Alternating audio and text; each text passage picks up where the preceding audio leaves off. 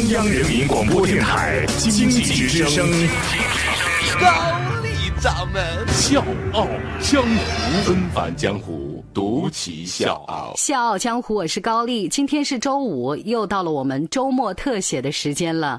那今天呢，我要为各位隆重推荐一位人物，他的名字你可能没有听过，但是对于我们这个国家来说，他功不可没。周恩来总理曾经说过这么一句话：潮汕为中国革命贡献了两个经济人才，一个是理论的许涤新，一个是实践的庄世平。而庄世平就是我们本期节目的主角。纷繁江湖，独起笑傲，高丽掌门笑傲江湖，敬请收听。抗日战争期间呢，庄世平为国内革命和抗战都做出了重要的贡献。那新中国成立之初，西方国家对大陆搞经济封锁，香港成为冲破封锁的前沿阵地。庄世平又是第一时间投身到这个没有硝烟的战场。一九四九年，为了便利内外资金流通，联系海外华侨和港澳同胞，沟通国内外的经济活动，中央呢希望在香港创办一家自己的银行，但是没有资金，怎么办？重重困难之下，庄世平用政府拨付的一万美元起步，在香港创办了南洋商业银行，自己呢出任董事长兼总裁，里里外外一肩挑。一万美元办银行，这个简直就像是开玩笑。但是庄世平硬是千方百计把银行办起来了，而且呢，讲明说我自己是替国家办银行，不谈任何条件，也不要银行一分股票或者是其他的权益。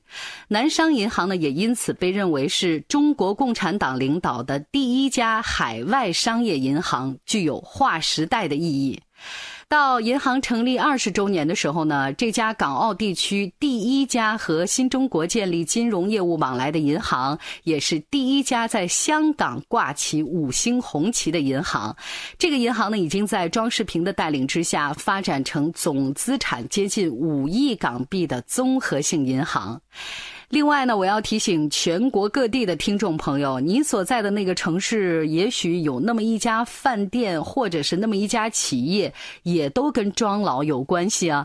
比如说上海希尔顿饭店、北京假日酒店、杭州黄龙饭店、广东福法玻璃厂、大连富丽华酒店这些一批改革开放之初的标杆项目，都有庄世平和南商银行的推动支持。一九八六年，七十六岁高龄的庄世平光荣退休。这个时候呢，南商银行的总资产已经超过两百二十亿港币。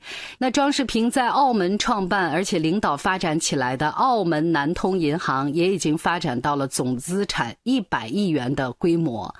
但是，各位朋友，直到退休，堪称居功至伟的庄世平，没有带任何附加条件的，把两家当时已经合计价值几百亿，后来呢更是价值超过千亿的银行，完整的奉献给了祖国。即使自己在银行没有任何个人利益，退休呢，庄世平依然关心和参与着银行的发展。只要他在香港，每天都会在自己在南商银行的办公室里面工作。另外呢，庄世平也是深圳特区设立和发展的幕后功臣。特区一始中央和广东省呢，只是给了政策，没有给建设的资金。时任深圳市市委书记兼市长的吴南生就觉得这事儿太难了，就为什么？我再有能力，巧妇也难成无米之炊呀！我上哪儿去搞钱呢？然后呢，他就半开玩笑半认真的跟庄世平说：“呃，你办银行有大把的钱，深圳呢要管你们南商银行借钱搞建设，你看行不行？”庄世平听了，对吴南生说：“向银行借钱是要付利息的，到期了要偿还的。其实呢，你自己就有大把的钱，你比银行还要富，只是有钱不能用。”没法用而已。这吴南生就很好奇呀，说：“你说什么呢？我哪有钱呢？钱在哪儿啊？”庄世平就说：“钱就在你的脚下。特区三百二十七平方公里的土地是何等珍贵的金子资源呢？”后来在庄世平的帮助之下，深圳谋划了通过转让和开发土地筹集建设资金的方略，而且得到了中央批准，一下子就把整个棋给盘活了。庄世平冲破当时的思想束缚，大胆地提出特区就要搞市场经济，要和国际市场联系，要实行低税制的这些一系列的意见和措施，也都被中央肯定在深圳得到实施。因为这个背景，吴南生说：“办特区，庄世平是我的老师。”一九九七年七月二号，香港回归祖国的第二天，八十七岁的庄世平被特区政府授予了最高级别的荣誉奖励——大紫荆勋章。二零零七年六月二号二时二十九分，庄世平先生在香港仙逝，享年九十七岁。早上六点四十五，晚上七点三十五，欢迎收听高丽掌门笑傲江湖。大家好，我是叶檀。而我要告诉各位的是，庄世平的伟大更来自它的奉献和品格。新中国成立之前，庄世平为革命成功奉献出了他所有的一切。新中国成立之初，他几乎是白手起家、呕心沥血才办起了银行，但是不要任何回报。